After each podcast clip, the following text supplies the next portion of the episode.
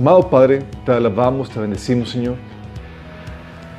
porque eres bueno, Señor, porque eres sabio, Señor, porque estás en medio nuestro, Padre, y queremos pedirte, Señor, que vengas, te manifiestes, no solamente a través de la alabanza, de la adoración, Señor, sino a través de la meditación de esta palabra, Señor. Te Padre, que hables a través de mí, Señor, que cubras mis deficiencias, Padre, y que abran nuestros corazones para que tu palabra entre, Señor, y se siembre para producir el fruto que tú has deseado para nosotros. Bendice a aquellas personas que vienen en camino y las que nos están sintonizando, Señor, que puedan ser edificadas, Señor, levantadas en tu nombre, Señor, en nombre de Jesús. Ok, chicos, seguimos con el tema de matrimonio no manicomio. Ya ha durado buen, ¿verdad? ¿Qué dices? 11 sesiones. Esta es la onceava sesión. Pero sorry, chicos. Si pensaban que el tema de matrimonio era algo simple, wrong. Es algo complejo. Sí. Y, es de esperarse que, tenga este tipo de, sesiones. De hecho, eh, a los que tomaron el taller la primera vez se habrán dado cuenta que añadimos dos sesiones más, porque había temas que no, que no habíamos abarcado en las 14 sesiones, imagínense. Entonces ahorita son, estamos, añadimos más. Hemos estado hablando acerca de la problemática en el matrimonio, por qué hay menos matrimonios, por qué los que hay se están divorciando y empezamos a, excursionar eh, la Biblia para ver qué dice la Biblia acerca del matrimonio. Vimos la definición eh, del matrimonio, qué sucede cuando el matrimonio se vuelve horrendo y, pues no te deja, bíblicamente no, no, hay más que cuatro cláusulas de salida, ¿qué haces con eso? Han platicado del propósito colateral del matrimonio. ¿Qué onda con la misión del matrimonio? Porque es importante que el matrimonio no sea un matrimonio ensimismado, sino que esté enfocado en la tarea que Dios ha encomendado. ¿Qué onda con la autoridad? ¿Cómo el varón le da cuentas directamente a Dios? Eh, es su autoridad directa. Es una autoridad que se desprende de Dios. Eh, ¿Qué onda con, los, con la mayoría de edad para casarse y demás? Hemos visto también que el matrimonio es un modelo espiritual de la relación entre Dios y, el pueblo eh, y su pueblo. Y cómo la relación entre Cristo y la iglesia también emulan la relación matrimonial y es un ejemplo a, que, nosotros tenemos para seguir o para imitar dentro del matrimonio. Entonces, que dices, oye, ¿cómo debe ser el matrimonio? Fíjate cómo es la relación entre Cristo y la iglesia, entre Dios y su pueblo. Porque en teoría el matrimonio cristiano debe de reflejar esa armonía y esa relación para poder hacer atractivo el evangelio a más personas. ¿sí? También platicamos que dentro de este modelo el reto, uno de los principales retos para las mujeres es la sumisión. El principal reto para el hombre, lo hemos platicado, el ser autoridad. sí, vimos el tema del divorcio cristiano, cuándo sí, cuándo no, cómo es el proceso para, para eso. Y comenzamos en la sesión pasada a ver qué onda, okay, cómo ya prácticamente construye un matrimonio exitoso. Ok, porque ya vimos mucha teoría prácticamente cómo lo hacemos. Y habíamos platicado que uno, un fundamento básico del matrimonio Muchos dicen, muchos predicadores dicen que el, fundamento es Cristo. Sí, sabemos que Cristo siempre es el fundamento de todo, pero en términos prácticos el fundamento es tu relación con Cristo, ¿sí? donde viene la plenitud, donde viene esa llenura que te permite desbordar de amor para poderlo eh, derramar a tu familia. Eso lo platicamos la vez pasada. Y hoy vamos a hablar de, vamos a abordar, vamos a abordar varias varios aspectos del matrimonio. Vamos a ver, la cuestión ya práctica y vamos a atacar el asunto con el varón antes de pasar al asunto con la mujer. ¿sí? Estas dos sesiones o tres sesiones van a ser, vamos a ver el rol del hombre en matrimonio para que pueda funcionar correctamente. Y vamos a ver después el rol de la mujer, quien tiene su parte. ¿sí? Pero vamos a ver qué onda con eso. Y partimos de, del reto que hemos platicado, ¿sí? Para el hombre cristiano piadoso. Porque hay muchas personas que dicen cristianas, pero realmente ni siquiera quieren obedecer a Dios. Y cuando hablamos de la palabra piadoso, hablamos de alguien que se quiere someter a la voluntad de Dios. No solamente tiene el título o el eslogan de ser cristiano, no solamente tiene la nomenclatura, sino que realmente desea someterse a Dios. Y hemos platicado que el principal reto para el hombre cristiano piadoso es, habíamos visto, imponer su autoridad para implementar la voluntad de Dios en su familia. Eso lo discutimos en, en la sesión 8, eh, donde discutimos eso a detalle, cómo el reto del hombre es, es obedecer a Dios antes, complacer a Dios antes que a su mujer. Sí, ama a Dios, ama a su mujer y, y, cuando ambos tienen opiniones diferentes, ¿cómo le hacemos? Quiero tener, agradar a Dios y tenerlo contento, pero también quiero tener eh, contenta a mi esposa y, y, cómo le hacemos. Eso discutimos ahí en, ese, en esa sesión. Y cómo también el hombre debe seguir su criterio y su convicción y no caer en la, manipulación de, la esposa. ¿sí? Ese es, el primer, es uno de los retos que eh, habíamos platicado. Pero el segundo reto que tiene que ver con esto, con el ejercicio de liderazgo del hombre, es cómo desarrollar o ejercer un liderazgo que inspire. Porque no se trata, chicos, de que aquí yo mando y aquí mis chicharrones truenan y hacen lo que yo quiero. No se trata de eso dentro del matrimonio cristiano. El matrimonio cristiano va más allá de imponer una autoridad. Sí. Déjame. Te voy a, poner esta, de esta forma. Sí. De hecho, eh, es algo que vas a que vas a conocer o vas a entender cuando eh, los que están solteros cuando se casen. Porque lo que hace el, matrimonio es que pone a prueba el liderazgo. ¿sí? Va a poner a prueba el liderazgo del varón. O sea, dices, oye, yo soy bien bueno para liderar. Ok, no sabes nada hasta que te casas. ¿sí? Literalmente.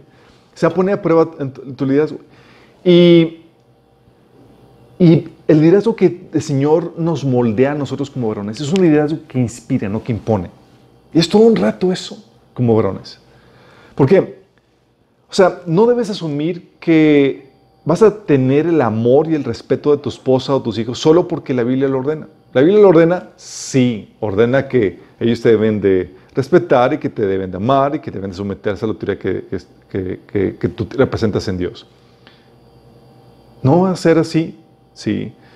No debes asumir que, se, que, que vas a tener el respeto y el amor de tus hijos solo porque la Biblia lo ordena debes ganártelo así como Jesús se ganó el respeto de su iglesia. Y es aquí todo un reto, chicos, porque Dios ordena que lo ames, ¿sí o no? Sí, ¿no? Mateo 22, 37, 38 dice, Jesús le dijo, amarás al Señor tu Dios con todo tu corazón, con toda tu alma y con toda tu mente. Este es el primero y grande mandamiento. Dios te dice, ámame. Ama a Dios, sí, ama a Cristo. Pero al parecer la Biblia te muestra que Dios conoce tan bien al, ser humano que dice, no es suficiente la ordenanza. Lo que hay que hacer es ir un paso allá y conquistar el corazón del ser humano. ¿Por qué? Porque dice en 1 Juan 4, 19, fíjate, dice, nosotros le amamos a Él porque Él nos lo ordenó. No, no dice eso. Dice, nosotros le amamos a Él porque Él nos amó primero. Fíjate que la razón del amor del Señor es porque conquistó tu corazón amándote Él primero. Sí. Eh, de hecho, Jesús se refería a eso cuando sabía muy bien la estrategia que el Señor había mandado hacer. Que Él sabía que, eh, que Él daba este comentario en Juan 12:32. Dice, cuando yo sea levantado de la tierra, atraeré a todos hacia mí. ¿Sabes a qué se refiere esta, esta palabra, esta expresión de cuando sea levantado de la tierra? Está hablando de cuando sea crucificado, cuando sea levantado en el madero para ser crucificado. Voy a traer a todos a mí. Y dices, ¿por qué? ¿Qué onda? Porque él sabía que al dar, al mostrar al mundo tal manifestación de amor sacrificial, iba a conquistar el corazón del ser humano a tal punto que él iba a traerlos todos hacia él. Sí, tal es la estrategia de Dios. Entonces quiero que entiendas esto porque hay muchos que abordan eh, su relación matrimonial y familiar de tal punto que dicen, no es que la Biblia ordena que tienes que hacer eso. Y lo exigen y solamente se quedan en ese punto. En vez de, sí, puedes instruir lo que la Biblia enseña, pero tienes que ir a un paso más allá, así como Dios lo hace. Tienes que ganarte ese amor, ese respeto de tu familia. ¿Cómo lo haces? Por medio de tu liderazgo. ¿Cómo ejerces el liderazgo como varón? Sí. El respeto y el amor Así como la unidad y la armonía no se dan solas, chicos. Es, son fruto del liderazgo que tú ejerces. Sí. De hecho, fíjate lo que dice 1 Timoteo 3, 13 con respecto a los, a los eh, diáconos. Dice, los que hagan bien su trabajo, dice Pablo, como diáconos, serán recompensados con el respeto de los demás. Fíjate. Dice, si haces bien tu trabajo, si ejerces un buen liderazgo, como consecuencia, viene el respeto de la demás gente. Órale. Entonces no, no baste con que yo exija respeto. No, no basta.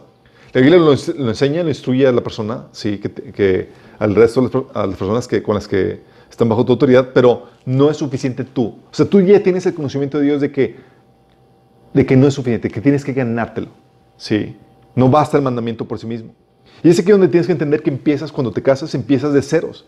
El pizarrón está en blanco y tienes la oportunidad de ganarte ese respeto y ese amor de tu cónyuge. Porque, déjame aclararte, lo que ganaste cuando te casaste fue una esposa. Sí, ya tienes a la esposa. Sí, pero ganarte el respeto y el amor de la esposa es otra cosa. ¿Sale? Oye, ¿qué hiciste cuando, te, cuando estabas de, novios? Oye, de novios pues le, le compraba flores, la tratabas eh, con, eh, eh, con, delicadeza, eras atento, amable y todo para qué? Para ganarte a una esposa. ¿Ya ganaste a la esposa? Ok, ahora partes de cero, ahora debes, ya te ganaste a la esposa, ahora tienes que ganarte el amor y el respeto de esa esposa. Sí, y eso, chicos, déjame aclararte esto, es bien complicado. ¿Por qué? ¿Sabes por qué? Porque ganarte el, el amor, el respeto de tu familia es mucho más difícil que con los de afuera. Sí. Porque con los de tu familia no puedes fingir. Sintas, ustedes no, no me pueden decir que estoy engañándolos, pero se dan cuenta que muchos de los matrimonios tienen el shock de que se dan cuenta de que no se casaron con las personas con las que creían que se habían casado. Porque cuando están en el noviazgo, las personas dan, dan la mejor cara y presentan la mejor, el mejor rostro de sí mismos. ¿Sí? Y no estás viviendo con la persona todo el día. Y una persona puede fingir muchas cosas o puede portarse amablemente y ser maravillosa por, por lapsos de corto tiempo. ¿Sí? No de forma constante ni de forma permanente.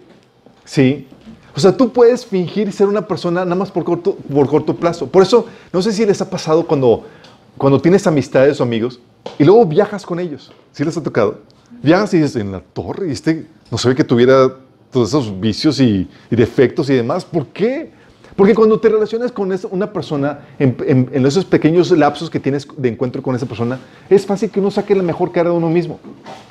Pero mantener esa cara permanentemente, no, uno no, es imposible, a menos que sea genuino. ¿Sí me explico? Por eso es difícil eh, ganarse el amor y el respeto con la familia, porque vives con la familia, ellos saben las cosas. ¿Sí les ha pasado, oye, que eh, a los que tienen hermanos o hermanas que dicen, no, es que tu hermano bien buena onda y, y, no, si lo conocieras, mi estimado. ¿Por qué? Porque uno, uno vive con él y sabe todos sus vicios. ¿Sí me explico?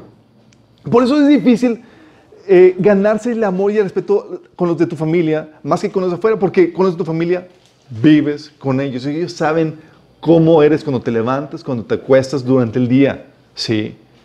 Por eso es muy difícil. Es decir, si no es genuino, no se va a lograr. Vamos entendiendo la, problemática del reto que es esto. Y, y lo grueso de esto es que a los ojos tienes en cuanto a tu ejercicio de liderazgo, tienes los ojos de todo el mundo puestos alrededor de ti. Y es todo un reto, chicos. Si tienes los ojos de, Dios, porque de, él, de, cómo desempeñas tu liderazgo en tu familia, va a depender tu aprobación y tu desaprobación de parte de Dios. De tu familia, porque ellos van a ser los primeros afectados de tu buen o mal liderazgo. ¿Sí? De los de la iglesia, porque si tú ejerces un mal liderazgo en tu, en tu iglesia, en tu casa, quedas descalificado para alguna posición de, alguna posición de liderazgo en la iglesia de tu comunidad, porque si tú fallas, están prestos para apuntarte y, criticarte. Y Satanás, porque anhela hacerte fallar, anhela, descalificarte. ¿sí? Entonces es todo un reto esto. ¿sí? No es para los pusilánimes del corazón y los amedrentados, es para los valientes en este sentido. ¿sí? Entonces tienes un gran reto, es ¿Cómo ejerzo un buen liderazgo que inspire el amor y el respeto a mi familia? Sí. Qué heavy, ¿no? y, dice, y ah, dice, no, pues es fácil. No, no es fácil, chicos. Sí. Una de las principales problemáticas que tenemos eh, cuando damos consejería matrimonial de los varones es la queja de que no es que mi esposa no me respeta, es que mis hijos no me hacen caso, bla, bla, bla. Y dices, ¿qué onda? Sí. Y mucho tiene que ver con el liderazgo que ejerciste. No es fácil. Y déjame decirte esto. Cuanto al ejercicio de tu, de tu liderazgo, vas a... Dices, oye, pues yo soy la autoridad máxima en mi familia, puedo hacer lo que yo quiera. Si tu función como esposo, sí, y padre no están bajo la autoridad de nadie más más que de Dios. O sea, después de ti, sigue Dios. Dices, wow, o sea, ya no tengo mis padres, ya nadie, ni tengo que pedirle permiso al pastor ni nada por el estilo. Sí. La Biblia lo pone muy en claro, 1 Corintios 11.3, que la cabeza de la mujer es el, es el varón. Sí, la cabeza del varón es Cristo. Entonces pone la línea así muy clara. Sabes que después de ti no hay ninguna autoridad sobre ti en cuestiones de familia, de, de matrimonio, sino solamente Dios directamente. Entonces, esto a muchos hombres, no, pues ya, ya le hice. Ahora, aquí yo hago lo que yo quiera. Sí, puedo ejercer mi liderazgo como yo quiera. No, no, no, no. O sea, déjame decirte que es dar, o sea, rendirle cuentas directamente al creador del universo es mucho más delicado que rendirle cuentas a un tercero. Y aún así, Dios ha puesto personas o, mediadores para poder refrenar los abusos que tú como autoridad pudieras ejercer en contra de tu familia. ¿sí? ¿Qué personas, qué autoridades ha puesto Dios? Ha puesto uno la iglesia. Si el gobierno de la iglesia para limitar los abusos que pudiera eh, eh, ejercer con tu mal liderazgo. Sí. Si eres cristiano, tus abusos pueden ser sancionados por la iglesia, ¿sabías? Sí, la iglesia puede intervenir en tu matrimonio si cometes abusos o violaciones al pacto matrimonial. Qué fuerte. Sí. Y puede sancionar e incluso expulsar al miembro que no se someta a la corrección eclesiástica. 1 Corintios 6, del 1 al 6, habla de lo que podría, podría muy bien ser problemáticas o pleitos matrimoniales. Fíjate lo que dice. Si alguno tiene ustedes un pleito con otro, ¿cómo se atreve a presentar demanda ante los inconversos en vez de acudir a los creyentes? Fíjate, el reclamo es, oye, tuviste un pleito, ¿Y fuiste con los juzgados y esos del mundo antes de ir con la iglesia? Qué fuerte, ¿no? ¿Acaso no saben que los creyentes juzgarán al mundo? Y si ustedes han de juzgar al mundo, ¿cómo no van a ser capaces de juzgar casos insignificantes? ¿No saben que aún a los ángeles juzgaremos? Cuanto más los asuntos de esta vida. Por tanto, si tienen pleitos sobre tales asuntos, ¿cómo se nombran como jueces a los que no, no cuentan para nada ante la iglesia? Digo esto para que les dé vergüenza. ¿Acaso no hay entre ustedes nadie lo bastante sabio como para juzgar un pleito entre creyentes? Qué heavy, ¿no? Oye, tengo problemas matrimoniales, mi esposo y mi esposa. Puedes llamar a la iglesia para que intervenga. Es el contrario, hermano demanda a otro y esto ante los incrédulos. Sí, porque Dios ha puesto la institución de la iglesia como parte mediadora para poder lidiar problemas o conflictos matrimoniales. Qué heavy, ¿no? Otro, otro aspecto, digo, es, es el Estado. Hay iglesias que no, no implementan disciplina eclesiástica, ¿sí? Y es ahí donde también se, uno puede acudir al gobierno. El, el, gobierno puede intervenir también para juzgar y sancionar los abusos en tu relación matrimonial. Mal ejercicio de tu liderazgo también puede ser frenado por medio del Estado. Romanos 13, del 1 al 4, habla acerca de eso. Entonces, ten cuidado, ¿sí? Porque aunque pueda haber instituciones como la iglesia y el Estado que puedan mediar o refrenar los abusos que pueda ejercer tu mal liderazgo, ¿sí?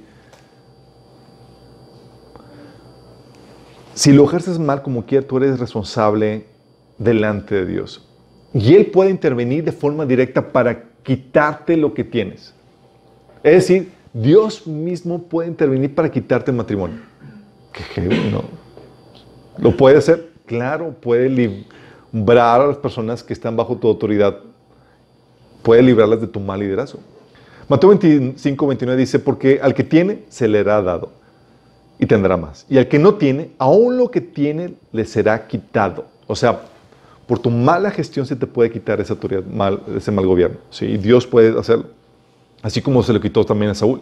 ¿Se acuerdan? Por ser infiel, por tratar de agradar más al, pueblo antes que Dios.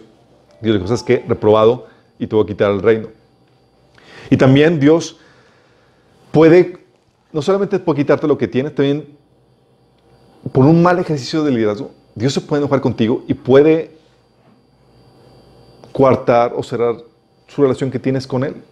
¿Sí?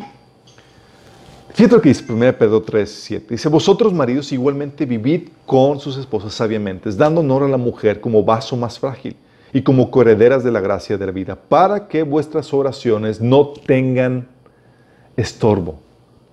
Fíjate lo, lo que lo por eso esto. Te está diciendo, Señor, si tu liderazgo no, no se muestra, no, no está eh, acompañado de características de, de, ser considerado con tu esposa y de ser eh, amable en el trato con ella y demás. Si, es decir, si tienes un mal liderazgo para con ella, Dios dice, ¿sabes qué? Córtala. No me quiero relacionar contigo. La sanción por parte de Dios es, no te escucho y la relación queda fracturada entre tú y yo. Qué heavy, ¿no? Qué heavy. Ya les había platicado la vez pasada que cuando le hería a mi esposa en una, con unos comentarios ahí y en, la, en la noche y en la mañana estaba ella llorando y el Señor me estaba confrontando por mi pecado. Porque Dios hace eso. Sí, Dios es el que interviene y te va, a jalar, te va a jalar las orejas por eso. Por eso es algo sumamente delicado tener a Dios como jefe directo, chicos. No es cualquier cosa.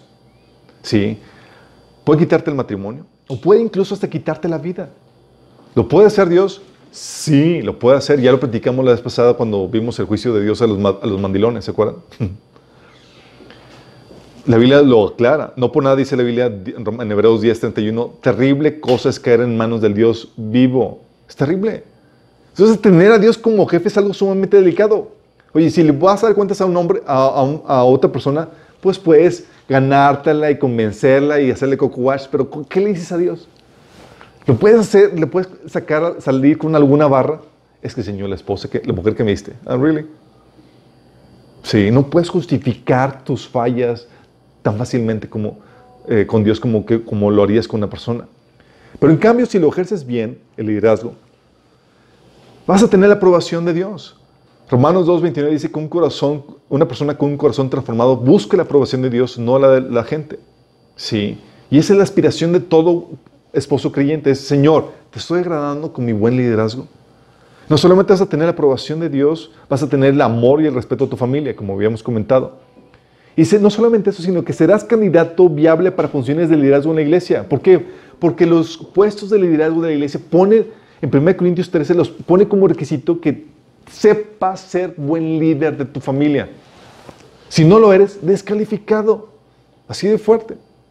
Si Pablo lo pone, dice, si no puede, dice, porque el que no sabe gobernar su propia familia, ¿cómo podrá cuidar de la iglesia de Dios? Sí. Sí lo pone en la Biblia tan, fuerte. No solamente eso, sino que si ejerces buen liderazgo vas a ganar buena reputación para con los de afuera. Sí, lo que la Biblia enseña en 1 Timoteo 3.7. Pero la cuestión aquí es, chicos, ok, ese es el ideal. ¿Cómo manifiesta un buen tipo de gobierno? Sí. ¿De qué depende el tipo de liderazgo que, que una persona, que un cristiano ejerce? ¿Sabes? El tipo de liderazgo que tú ejerzas va a determinar el tipo de reino que tú establezcas en tu familia. Todo va a depender de tu liderazgo. O sea, del liderazgo del varón va a depender si en, su familia se establece el reino de Dios o el reino de las tinieblas. Qué heavy, ¿verdad? Qué tremenda responsabilidad, ¿no? Es como que chino estoy. El saber o el ver que tu familia está disfuncional o con problemáticas y demás es. Mucho tiene que ver con. Eh, gran parte de la responsabilidad, la mayor parte de la responsabilidad cae sobre el varón. Sí. ¿Se acuerdan cuando a los que tomamos el, eh, ya tomaron el, el, discipulado completo, cuando vimos la, los errores pastorales? ¿Se acuerdan uh, los, que habíamos, los que habíamos visto esa temática? Habíamos comentado cuál era la causa, la causa del mal, mal desempeño pastoral, del mal liderazgo de los pastores. Y hemos platicado que era principalmente debido a dos causas. Y esas dos causas son las mismas que suceden aquí que afectan en el liderazgo de la familia. ¿sí? Igual aquí tu liderazgo va a reflejar el reino que el reino que prevalece en el corazón del líder. Eso es muy fuerte, porque si en tu corazón hay tinieblas, vas a manifestar el reino de las tinieblas. Si tu corazón está, gobierna principalmente el reino de, de, Dios, vas a manifestar ese mismo reino. Por eso Pablo decía que si a los pastores, a los líderes, que si no sabía gobernar bien su casa, no era digno del liderazgo de la iglesia. Porque ya manifestó que, su, que, que lo que hay en su corazón no está bien. Y no va a manifestar el reino de Dios. No lo está manifestando en su casa, no lo va a manifestar en la iglesia. ¿Cómo manifiestas el reino de las tinieblas? ¿Cómo se manifiesta el reino de las tinieblas? Ok, hay dos cosas, chicos, que determinan el reino que, el reino, el reino que, estableces con tu liderazgo. El reino que se establece está determinado por lo que hay en el corazón y lo que hay en la mente. Son dos cosas, lo que hay en el corazón y lo que hay en la mente. ¿Sí? Fíjate nada más. Un liderazgo que esté, que manifieste el reino de las tinieblas. La Biblia dice en Proverbios 29.2 que cuando los impíos gobiernan, el pueblo gime. ¿Te imaginas tú bajo, estar bajo liderazgo de Satanás o de algunos de sus representantes? Sí. El efecto es puro gemir. Qué fuerte, ¿no? Bajo el liderazgo de una persona en la que prevalezca el reino de las tinieblas, todos los que estén bajo su liderazgo van a sufrir, chicos. Así como ahorita. Así como ahorita. Así como que el pueblo gime por el mal liderazgo, ya sabes quién está gobernando. Sí. podrá tener, chicos, el, eh, el liderazgo el, este liderazgo del el que manifiesta el reino de las tinieblas podrá tener apariencia religiosa. Sí. Podrá ir rigurosamente a la iglesia. desaprobar incluso a los que escuchan, por ejemplo, música movida. Así no, es que estoy, es muy, estoy medio apasionado en eso. O a los que usan pantalón, eh, las mujeres los, así los, los tachan, sí. O ayunan incluso una vez a la semana. ¿Sabes cuántos, cuántas veces ayunaban los fariseos en ese entonces? Y Jesús los dijo hijo de diablo. Sí. Podrás tener todo esto y aún ser un hijo del diablo, chicos. Por ejemplo, ¿no se, acuerdan un caso muy sonado del hijo de Gigi Ávila, ¿se acuerdan? Digo, la, la hija de Gigi Ávila que se casó con otro cristiano, que la mató con, eh, a golpes. A la hija de Ávila. A la hija de Gigi Ávila, sí.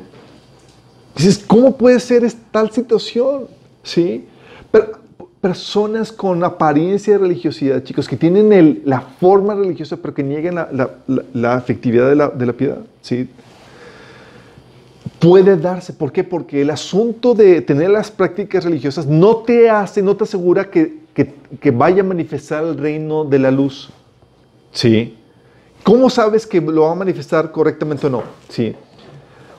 El reino de las tinieblas se manifiesta por medio de personas que tienen problemas de corazón problemas del corazón a qué me refiero, tiene problemas de egoísmo. Es decir, de vacío, dolor, heridas, sí, venganza. Es decir, falta de plenitud, esa ausencia del Espíritu Santo. ¿Se acuerdan? En Romanos 5.5 dice que nosotros como cristianos podemos experimentar el amor de Dios por medio del Espíritu Santo que ha sido derramado en nuestros corazones. Eso significa que si el Espíritu Santo no ha sido derramado en la persona, ¿va a poder experimentar el amor de Dios? No. Sí. Y si no hay la presencia del, no hay, no hay esa, plenitud, sí. Si no hay esa llenura por medio del Espíritu Santo, va a mostrar los frutos de un corazón vacío. ¿Y sabes cuáles son los frutos de un corazón vacío, chicos?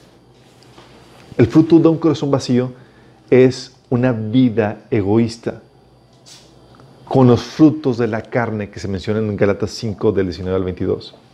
O sea, van a manifestar inmoralidad, odio, celos, arrebatos de ira, rencor, envidia, ambición egoísta, manipulaciones, desenfreno, rudeza, aspereza, falta de empatía, desconsiderado, rápido para la ira, o sea, implacable.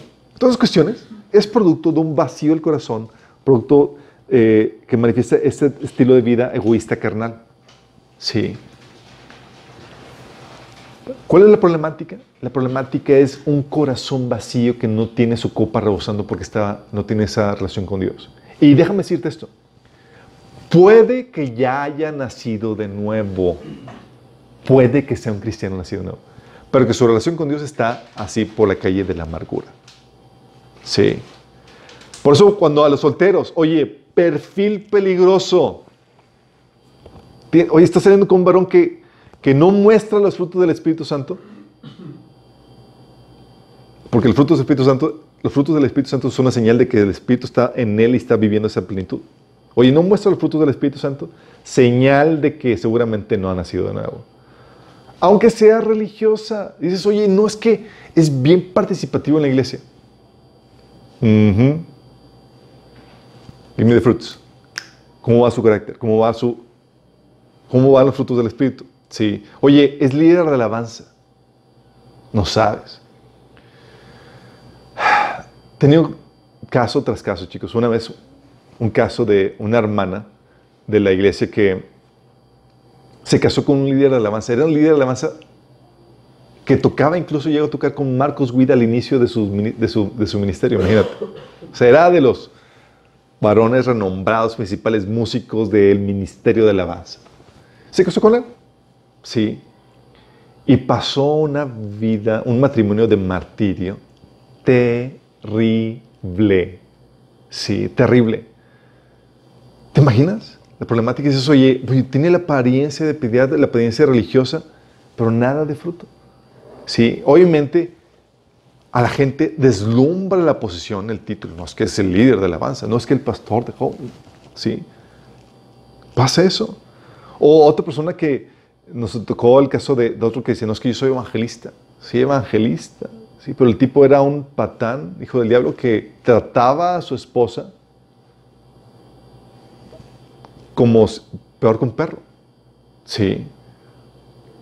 O sea, oye, es una persona que no muestra los frutos del Espíritu, es un perfil peligroso. Oye, es una persona, aunque sea religiosa, sí. Oye, no pasa tiempo con Dios, perfil peligroso.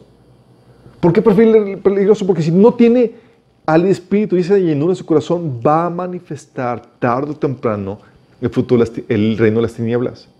Y eso, y prometerte de maravilla, eso ahorita, en los pocos lapsos que tiene de encuentro contigo. Una persona no puede mantener este tipo de expresión de forma genuina si no viene el corazón. Y eso solamente lo produce la llenura del Espíritu Santo. Sí. Entonces falta de plenitud. Sí. Problemas de corazón. También, ¿qué ocasiona problemas de corazón, chicos? Sí, entonces falta plenitud, que tiene el corazón vacío, no tiene el, corazón, eh, no tiene la llenura del Espíritu Santo, el amor del, Espíritu Santo. Pero también lo que afecta para un mal, mal desarrollo, chicos, son, no solamente el vacío, sino las heridas emocionales. Heridas emocionales, chicos, ¿sí? ¿Por qué? Es algo que hemos comentado en el taller de sanidad emocional. ¿Qué pasa cuando una persona hiere?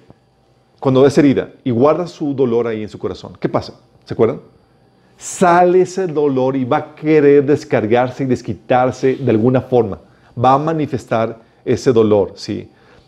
Que va, eh, un corazón sano, chicos, se cuenta, va a mostrar los frutos de un corazón que es efectivamente no sano. Problemas de inferioridad, venganza, maltrato verbal y físico, envidia, competencia, etc. ¿Por qué? Porque no ha hecho su dolor, su proceso de sanidad esa ira reprimida, esos dolores van a salir de una otra forma y van a destruir las relaciones. Acuérdense que las heridas es lo que ocasionan, eh, este, destruyen las relaciones personales. ¿Y qué hace? Oye, ¿podrá ser cristiano, nación no, pero no ha sanado sus heridas?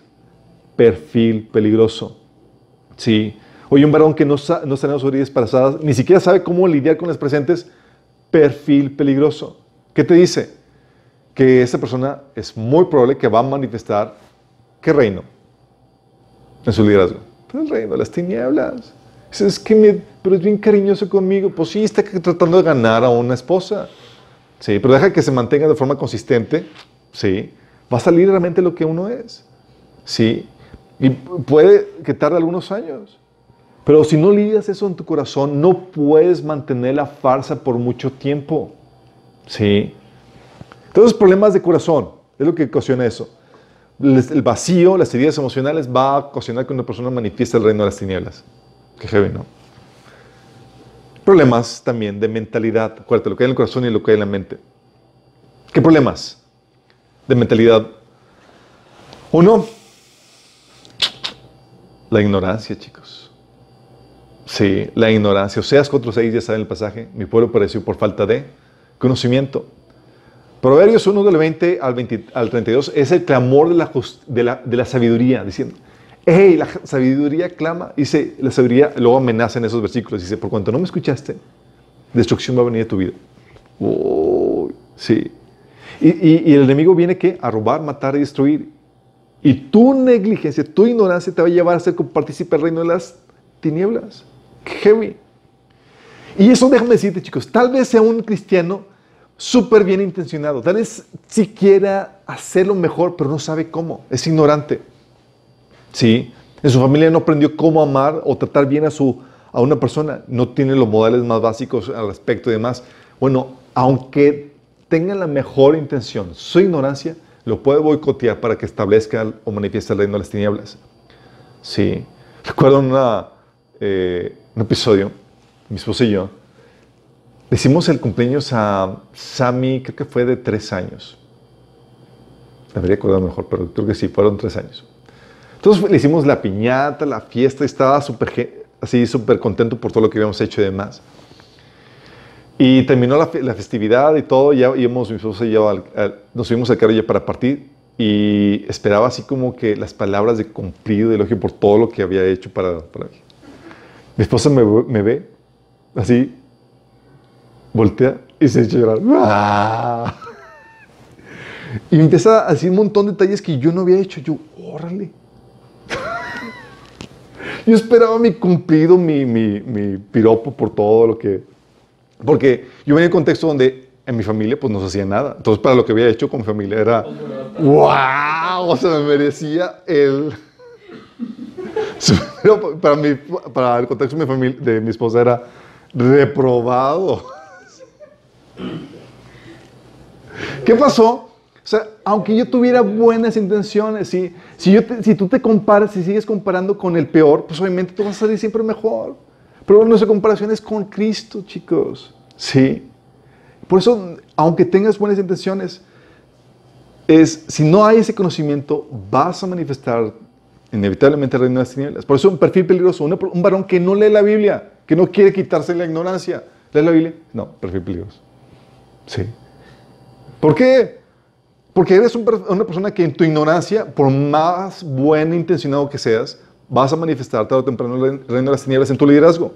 Oye, no lee la Biblia, no le interesa capacitarse, ni aprender, ni leer. Perfil peligroso. Sí. Tú pintas para manifestar el reino de las tinieblas. Sí. Con tu liderazgo. Ignorancia. Sí. ¿Sabes que también, que también eh, eh, eh, problemas de mentalidad? El orgullo y las fortalezas mentales. 1 Corintios, digo, 2 Corintios 5, eh, del 4 al 5, habla acerca de, cómo eh, Dios nos ha dado armas para destruir fortalezas eh, de conocimiento que se levantan en contra de Cristo. ¿sí? Orgullo que se levanta en contra de Cristo. Proverbios 3, 5 habla de que nos enseña de que nos amonesta que no te fíes en tu propia inteligencia, en, tu propia opinión, sino que, que confíes en el mandato del Señor. Sí. Dice, confía en el Señor con todo tu corazón y no en tu propia inteligencia. Es un llamado a que tengas una santa desconfianza de ti mismo, de tu prudencia, de lo que tú crees que es mejor. Sí. ¿Por qué? Porque puedes tener formas equivocadas de pensar como una ideología machista. Sí.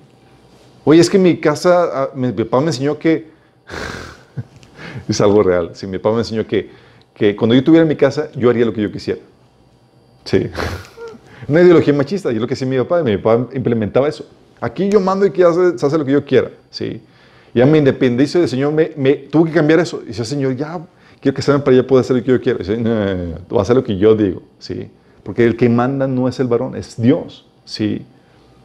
Oye, una ideología machista, una ideología feminista o despótica, una forma de gobierno equivocada, en tu ignorancia, una forma equivocada de, de mentalidad puede ocasionar que manifiestes eh, un, el reino equivocado.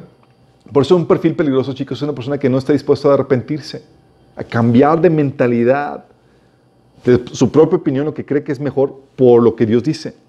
Una persona que confía más en su propia prudencia que la voluntad de Dios es un perfil sumamente peligroso. Sí. Y tú te das cuenta cuando una persona, aunque se, dice, se diga cristiana, que confía, que no, confía más en su propia prudencia que en Dios, es una persona que cuestiona la Biblia. Dice, nada, pues no creo que eso aplique para mí. O que es selectiva en los pasajes que esto sí, esto no, esto sí, no. ¿Qué está haciendo? Simplemente toma lo que a su propia prudencia es lo correcto y desecha lo que no. En pocas palabras, quiere hacer lo que él quiere. Sí, y eso inevitablemente va a terminar trayendo problemas con su liderazgo. Sí. Pues entonces, el reino de las tinieblas se viene a establecer o producir eh, por medio de un líder que tiene problemas de corazón y de mente. Sí. Y ya te estoy dando tips a los solteros para que sepan elegir bien, por favor, chicos. Sí. Guerra avisada no mata soldado. Y tú lo que quieres es un hijo de Dios que pueda manifestar un liderazgo, el liderazgo de acuerdo al reino de Dios. ¿sí? Oye, reino de la luz, ¿cómo? Fíjate lo que dice el mismo pasaje de Proverbios 29.2. Cuando los justos gobiernan, el pueblo se alegra. La gente dice, salud.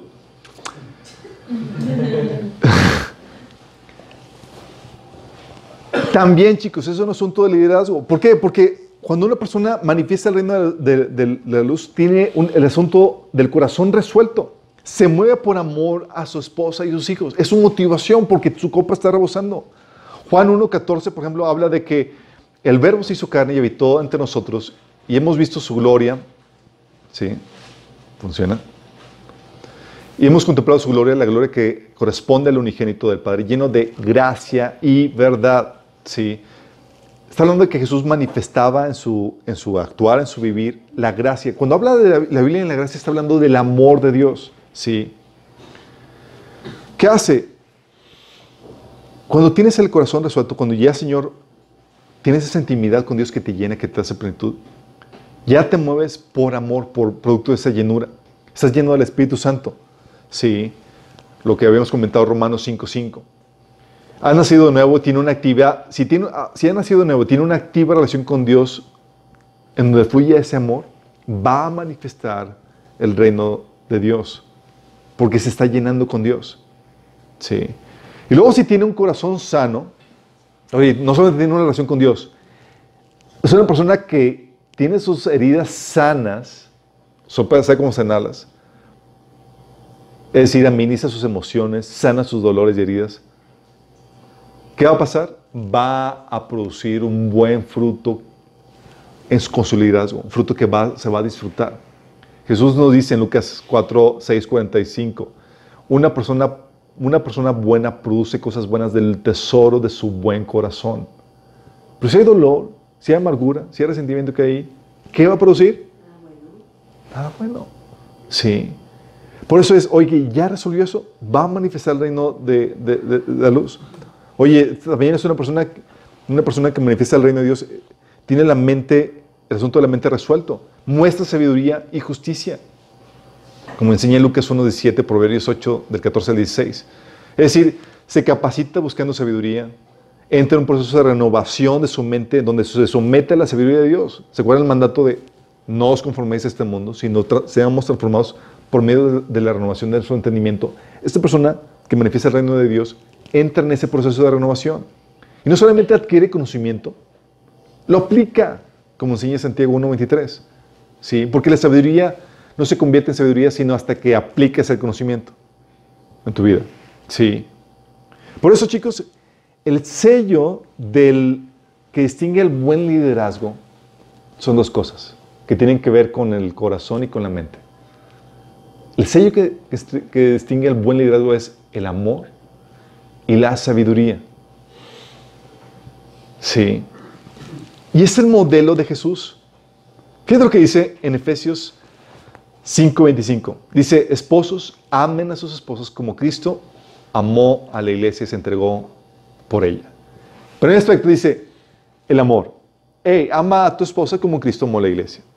Dice, a fin de hacerla santa y limpiarla, alabarla mediante la purificación de la palabra de Dios Palabra de Dios, conocimiento, sabiduría. La Biblia enseña que la palabra es la fuente de sabiduría. ¿Tienes ahí el ejemplo Jesús? En Efesios 5:26 donde dice, es que el modelo de Jesús está basado en el amor y en la sabiduría que produce la palabra de Dios. De hecho, el pasaje que les había comentado, Juan 1, 14 al 17, lo corrobora, dice, y el verbo se hizo carne y habitó entre nosotros y hemos contemplado su gloria, la gloria que corresponde al unigénito del Padre, lleno de gracia y de verdad. Gracia para qué aplica, chicos. La gracia es, como les he comentado, es un sinónimo de amor. Y la verdad está hablando de la palabra de Dios.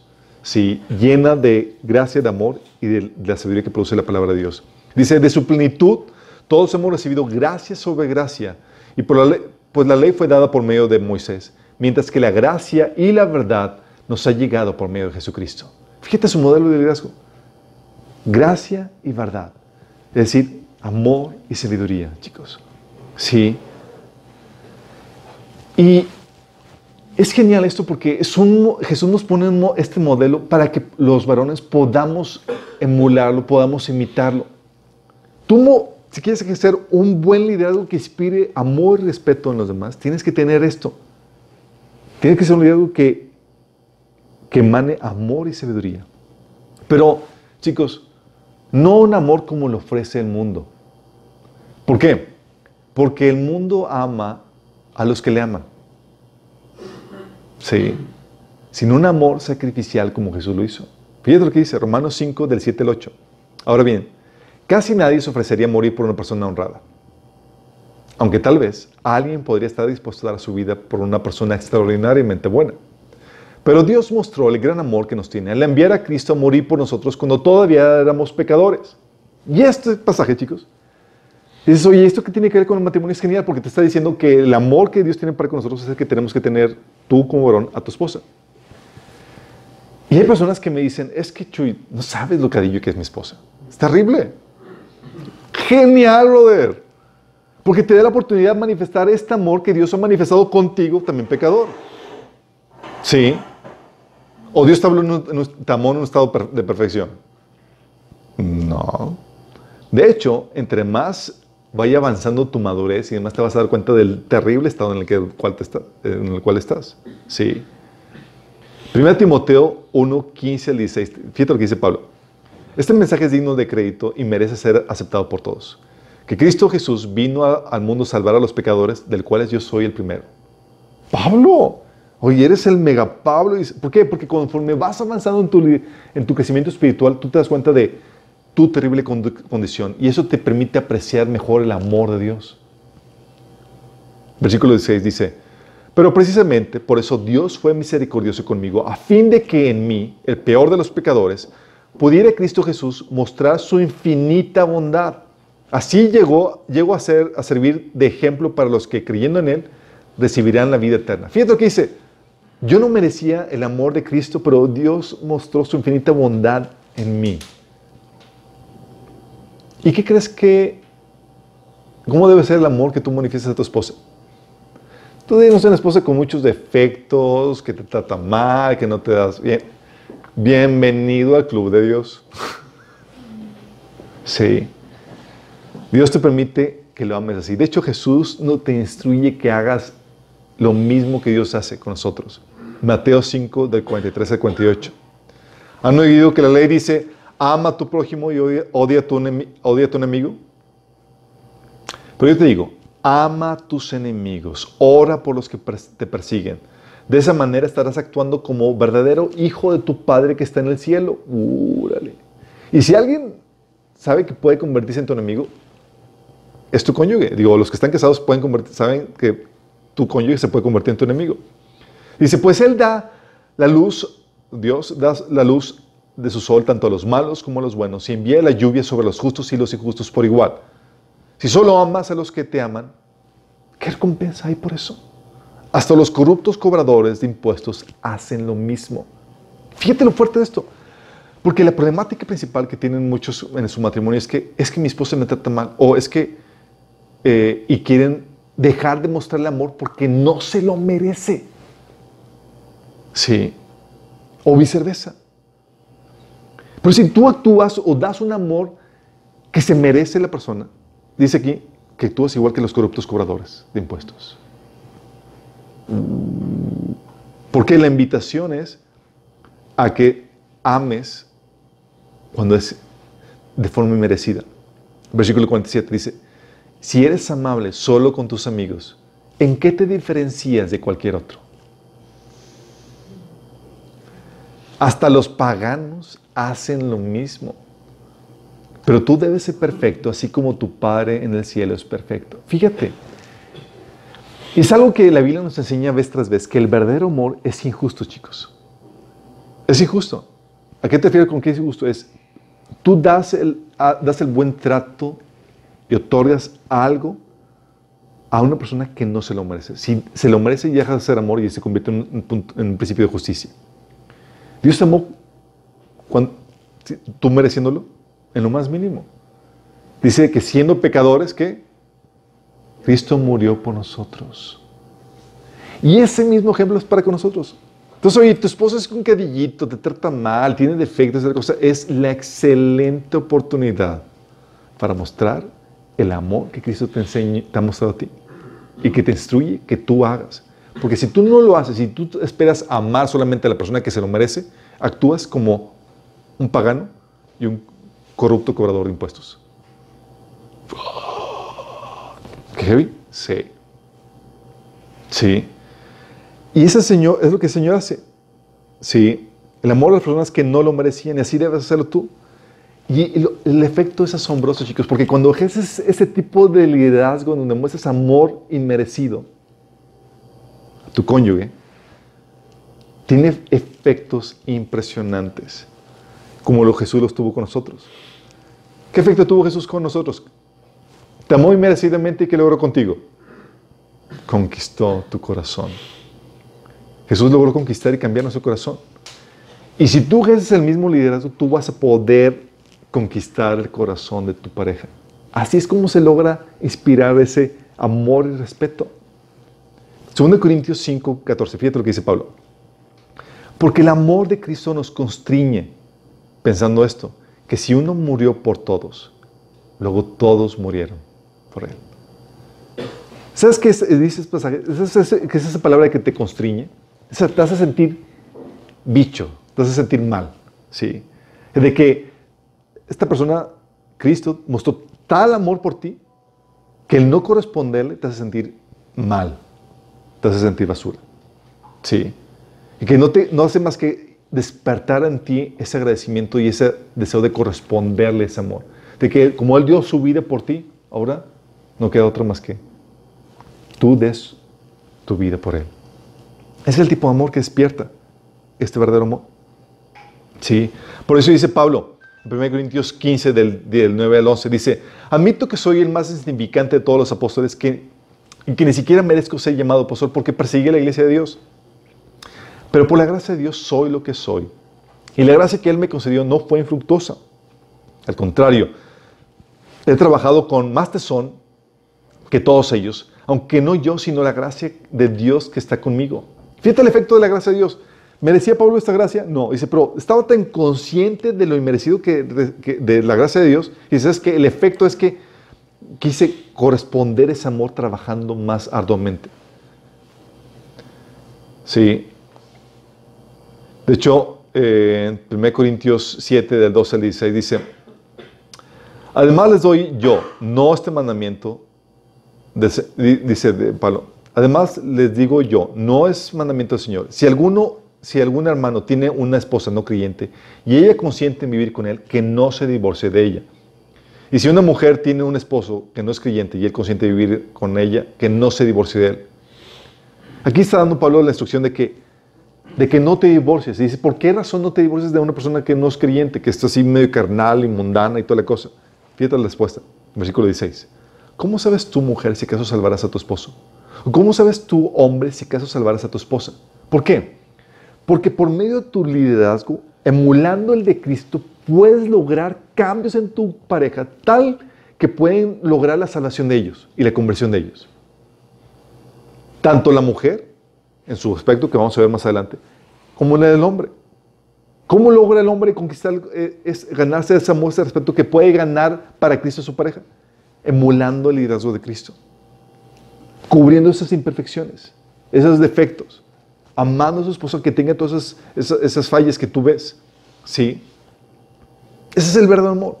El verdadero liderazgo, el liderazgo de acuerdo a Dios, ocasiona esto, chicos. Despierta el amor en las personas y produce ese cambio. Por eso dice, oye, mi esposa es mío carnal y hasta dudo que sea cristiana. ¿Dudas que sea cristiana? Si tú emulas el, el amor de Cristo, tú tienes grandes posibilidades de ganártela para Cristo o que lograr que ella tenga una verdadera conversión. Sí, es brutal eso. Oye, pero los que no y tienen mal y manifiestan un mal liderazgo, sí. Y un mal liderazgo es la antítesis, es producto del egoísmo, que es el vacío en el corazón, y la necedad, que es la ignorancia. Sí. Fíjate lo que dice Gary Smalley es un autor de, eh, varios libros y consejerías matrimoniales y demás. Él dice que los hombres se sienten hastiados cuando sus esposas no destellan ya con romanticismo, ¿sí? Para con ellos, ni entusiasmo ni respeto por ellos. Y no se dan cuenta que fueron ellos los que mataron esa chispa con su mal liderazgo. Es decir, con sus formas hirientes y mala toma de decisiones. Dice Gary Smalley, si una persona ha estado casada más de cinco años, fíjate, cualquier falta de armonía persistente en su relación matrimonial se puede atribuir por lo general a la falta de amor genuino del esposo. ¿Se lo repito? Es un experto en esa, en esa temática. Dice, si una persona ha estado casada más de cinco años, cualquier falta de armonía persistente en su relación matrimonial se puede atribuir por, la, por lo general a la falta de amor genuino del esposo. Por eso, chicos, como les comentaba, los hombres, hay muchos hombres que se sienten hastiados cuando sus esposas no brillan con ese romanticismo, ni entusiasmo, ni respeto por ellos, cuando no se percatan que fueron ellos mismos los que mataron esa chispa con su mal liderazgo, con sus formas hirientes y sus malas toma de decisiones. El egoísmo, chicos, es producto de, ese vacío que hemos estado platicando. Y eso mata las relaciones y hace que el matrimonio se convierta en un infierno. Fíjate lo que dice Santiago 4, 1 al 3. ¿Qué es lo que, es lo que causa las disputas y, peleas entre ustedes? Lo que eh, comienza diciendo Santiago. Dice, oye, hay disputas, hay peleas entre ustedes dentro, dentro del matrimonio. Dice, sí. Y aquí te va, aquí te va a dar la respuesta. ¿Qué es lo que, lo que causa disputas y peleas entre ustedes? ¿Acaso no surgen de los malos deseos que combaten en su interior? Desean lo que no tienen, entonces traman y hasta, y hasta matan para conseguirlo. ¿De qué está hablando? Está hablando de ese vacío que anhela satisfacerse. Envidian lo que otros tienen, pero no pueden obtenerlo. Por eso luchan y hacen la guerra hasta, hasta quitárselo. Sin embargo, no tienen lo que desean porque no se lo piden a Dios. Aunque no se lo piden, tampoco lo reciben porque lo piden con malas intenciones, desean solamente lo que les da placer. Es decir, están buscando llenar su vacío con cosas de este mundo y eso ocasiona estos conflictos. Sí. Santiago 3, del 13 al 18, reitera lo mismo. Fíjate lo que dice. Si ustedes son sabios y entienden los caminos de Dios, demuéstrenlo viviendo una vida honesta y haciendo buenas acciones con la humildad que proviene de la sabiduría. Pero si tienen envidias amargas y ambiciones egoístas o egoístas en el corazón, no encubran la verdad con jactancias y mentiras. Pues la envidia y el egoísmo no forman parte de la, sabiduría que proviene de Dios. Dichas cosas son terrenales y puramente humanas y demoníacas. ¿Qué está diciendo? Está diciendo, es que si hay envidias y hay egoísmo, es decir, producto de este vacío en el corazón, vas a manifestar sabiduría que demoníaca. Dice, porque donde hay envidias y ambiciones egoístas también habrá desorden y toda clase de maldad. Órale, oye, mi matrimonio es un caos y demás. Chécate esto, aquí te está dando la, respuesta. Producto del, egoísmo y la envidia, ese producto de ese vacío en el corazón. sin embargo, la sabiduría que proviene del cielo es ante todo pura y también ama la paz. Siempre es amable y dispuesta a ceder ante los demás. Está llena de compasión y del fruto de buenas acciones. No muestra favoritismos y siempre es sincera. Y los que procuran la paz siempre, siempre sembrarán semillas de paz y recogerán una buena cosecha de justicia. Fíjate cómo contrasta esto. La sabiduría demoníaca, chicos, se manifiesta por este corazón vacío. Y eso hace que se manifieste el mal liderazgo, ¿sí? Producto del vacío. Por eso, tienes el vacío por un lado y tienes la necedad, que es producto de la ignorancia. Si saben qué es necedad? Cuando hablas de una persona necia, es una persona ignorante, es una persona que no tiene conocimiento o que rechaza el conocimiento. Proverbios 19.3, fíjate lo que dice. La gente arruina su vida por su propia necedad y después se enoja con Dios. Qué fuerte, ¿no? Oye, arruinó su vida. ¿Cómo lo arruinó? Por su propia ignorancia. No funcionan las cosas, matrimonio y demás. Y dice, es que Dios, y le echa la culpa a Dios. Otro pasaje es Proverbios 14, 1 que dice, la mujer sabia edifica su hogar, pero la necia con sus propias manos lo destruye. Y eso también sucede con el hombre.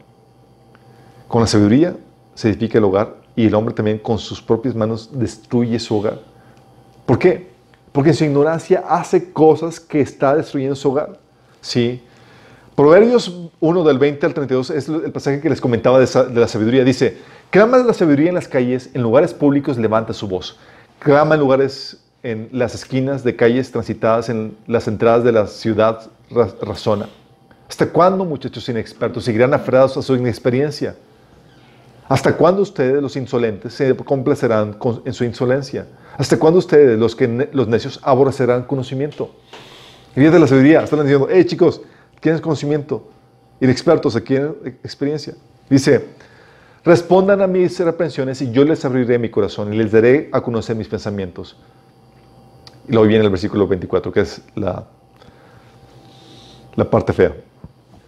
Como ustedes no me atendieron cuando los llamé, ni me hicieron caso cuando les tendí la mano, sino que rechazaron todos mis consejos y no acantaron mis represiones, ahora yo me burlaré de ustedes cuando les cuando caigan en desgracia.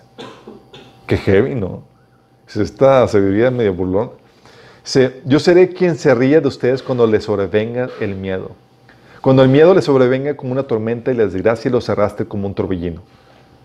Versículo 28. Entonces me llamarán, pero no les responderé. Me buscarán, pero no me encontrarán. Por cuanto aborrecieron el conocimiento y no quisieron temer al Señor.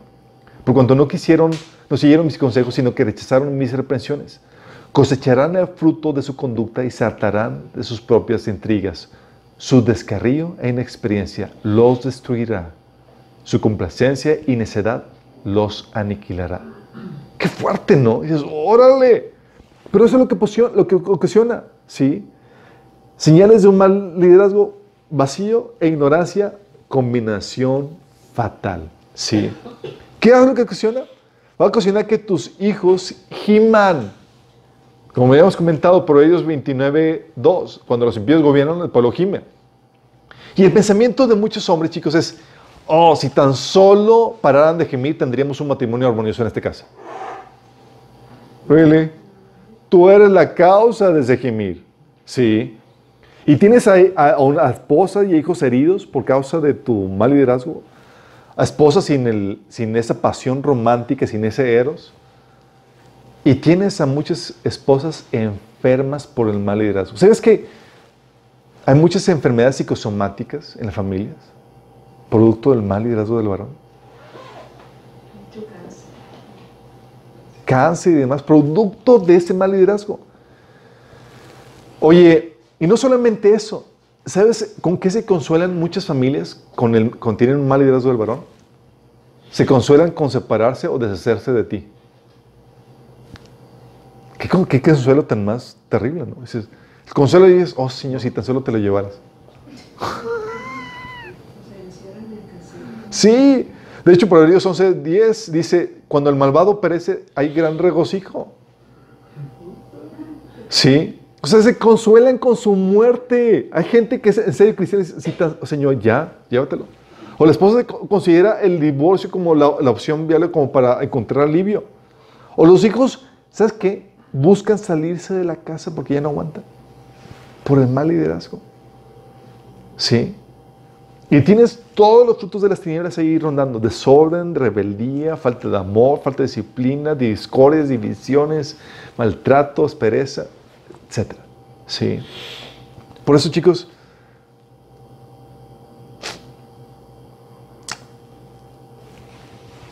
¿qué liderazgo vas a ejercer con la autoridad que se te ha otorgado a ti? Si te das cuenta que no es cualquier cosa. Si quieres tener resultados correctos, no los puedes usar para, no puedes usar la autoridad para hacer lo que tú quieras, sino que tienes que someterte a la voluntad de Dios. Sí. Someterte a la sabiduría de los justos, como dice en Lucas 1.17. Sí. Oye, pero yo te, te crees que muy sabio, has tomado cursos de coaching y demás. Primero, 1 Corintios 3.18 dice, si alguno de ustedes se cree sabio, según las normas de esta época, hágase ignorante para así llegar sabio. Es decir, tienes que darle un reset a tu conocimiento, porque el conocimiento que has obtenido del mundo no te va a servir aquí. Aquí, para que funcione eso, de hecho, típicamente tienes que aplicar, tu, eh, ir en contra de tu sentido común dentro del matrimonio, para poder lograr que funcione. Sí. Y este liderazgo, chicos, solo lo podrás ejercer en la medida en la que seas moldeado a la imagen de Jesús, chicos. ¿Y cuánto cuesta ser moldeado a la imagen de Jesús? Ay, chiquitos. Sí. Romanos 8, 29 dice que pues Dios conoció los suyos de antemano y los eligió para que llegaran a ser como su hijo, a fin de que su hijo fuera el, hijo mayor entre muchos hermanos. O sea, te escogió para que fueras hecho su imagen. Y este liderazgo que, que inspira respeto y amor, lo vas a poder ejercer en la medida en que seas moldeado a la imagen de Cristo. Y esto, chicos, todo en travesía. ¿Por qué? Porque vas a requerir el Espíritu Santo, como dice Romanos 8, del 7 al 8. Vas a requerir el Espíritu Santo y vas a requerir una obra de restauración. Como Jesús anunció, eh, yo he venido a sanar tu corazón. Necesitas sanar tu corazón, necesitas ser restaurado. Necesito, dice Isaías 61.1, dice, el Espíritu Señor está sobre mí por cuanto me ha ungido para anunciar buenas nuevas a los pobres, me ha enviado a sanar los corazones heridos, a proclamar libertad a los cautivos, libertad a los prisioneros. Necesitas Oye, ser liberado, necesitas ser restaurado tu corazón. Y necesitas que, ¿sabes qué? Práctica, ejercicio. 1 Timoteo 4, 7, 8 dice, ejercítate en la dice Pablo Timoteo, ejercítate en la piedad, pues aunque el ejercicio físico trae algún provecho, la piedad es útil para todo, ya que incluye promesa no solo para la vida presente, sino también para la vida venidera. ¿Sabes cómo se ejercita la piedad? La piedad, cuando habla aquí la Biblia, piedad, chicos, habla de la sumisión a Dios. Y tú te ejercitas poniéndolo en práctica. Y se ejercita más cuando se ejercita cuando tienes que obedecer a Dios en condiciones difíciles. Oye, tengo una situación donde tengo que amar a una persona diosa. Esa es una situación ideal para ejercitarte en la, en la, en la piedad. Sí. ¿Por qué? Porque es de esa manera como el Señor va forjando la imagen, la imagen de, Cristo en ti, chicos. A punto que llegas a entender, a vivir bajo la ley de Cristo o la ley del amor, que es, permite que te sometas, que nos sometamos unos a otros. Te sometes a la, a la necesidad de, tu prójimo. Ya no ves por ti mismo. Filipenses 2.4 dice, por ejemplo, no se ocupen solo por sus propios intereses, sino también procuren, procuren interesarse en los demás. O Romanos 15 del 12 4 que dice, cada uno debe agradar al prójimo por su bien, con el fin de edificarlo. Porque ni siquiera Cristo se agradó a sí mismo, sino que como está escrito, sobre mí han recaído los insultos de tus detractores. Y ese es el tipo de algo que el Señor quiere forjar en ti, donde ya no busques agradarte a ti mismo, sino que está forjado también Cristo en ti, que lo que busques sobre tu prioridad es la edificación de tu hermano, el bienestar de tu hermano, donde ya no busques solo tu, placer. Pero esto, chicos, requiere una obra de regeneración, un nacimiento de nuevo y una obra de restauración. Y tal vez tú no has nacido de nuevo, ni siquiera has dado el primer paso, en donde Cristo va a formar parte de tu vida. quiero invitarte a que hagas de ese, primer paso. Sin eso, sin ese primer paso va a ser difícil que puedas emular este liderazgo que inspira respeto y inspira amor en tu familia. Y para esto Tienes que nacer de nuevo. La Biblia te enseña que para nacer de nuevo tienes que estar dispuesto a arrepentirte, es decir, a entregar, rendir tu vida a Cristo y creer en el Evangelio. Es decir, que Dios hizo carne en la persona de Jesús y murió en la cruz para pagar el precio de tus pecados, muriendo en tu lugar y resucitando el tercer día. Si crees que Jesús es Dios y que murió por ti para pagar el precio de tus pecados, si estás dispuesto a rendir tu vida, puedes rendirle tu vida a Jesús en, por medio de esta oración que te quiero guiar. Cierra ahí tus ojos y dile, Señor Jesús, el día de hoy te quiero rendir mi vida. Hoy me arrepiento de mis pecados, de seguir mis propios caminos y no los tuyos. Te pido que me perdones por ello. Yo creo que moriste por mí en la cruz y que resucitaste para el perdón de mis pecados. Y hoy te acepto como mi Señor y mi Salvador. Entra en mi vida, dame tu Espíritu Santo y lléname con tu amor. Si hiciste esto genuinamente, se va a manifestar porque vas a querer, va, se va a manifestar en el deseo de querer hacer la voluntad de Dios. No lo que tú quieras, no lo que tú consideras correcto, sino la voluntad de Dios, como viene en la Biblia. Entonces vas a tener que empezar a leer la Biblia a partir de, desde el Nuevo Testamento para que sepas que lo que, lo que es tu Señor, ahora tu Señor, te indica que debes hacer. Y debes de congregarte. Es un mandamiento que el Señor ordena para que puedas crecer, porque no vas a poder hacerlo por ti mismo. Sí. Y de todos los demás, chicos, si se dan cuenta de lo complejo que es todo esto? Por eso el matrimonio no es un asunto de dos o tres sesiones, para, de cierto, para que tengas matrimonio exitoso. No, implica una vida forjada, pulida, tratada para emular el liderazgo de Cristo en el varón. Y eso es una friega. Vamos a ver en la próxima sesión los detalles de cómo puedes aplicar esto en la práctica para que puedas tener este tipo de, matrimonio que Dios desea para tu vida. ¿Sí? Vamos a orar para que eso Señor lo pueda hacer en, en nuestras vidas. Amado Cristo, gracias Señor porque tú nos das un ejemplo en tu liderazgo. Señor, queremos vivir ese ejemplo en nuestros propios matrimonios, Señor, amando a nuestras esposas, así como tú nos amaste a nosotros, Señor. Que podamos eh, con ese amor, Señor, cubrir todos sus defectos y con ese ejercicio de amor, Señor, y sabiduría, poder despertar en ellos, Señor, ese amor y respeto que nos permitan guiarlos, Señor, a tu voluntad, Señor. Sea un liderazgo no que se impone, sino que inspira, de acuerdo al modelo que tú nos has dejado, Señor. Ayúdanos, Señor, a ejercer este liderazgo. Que podamos ser fieles, Señor, y diligentes en aplicar todo lo que tú nos enseñas, Señor, siendo sabios en todo y entendidos en tu palabra. Te lo pedimos en el nombre de Jesús. Amén.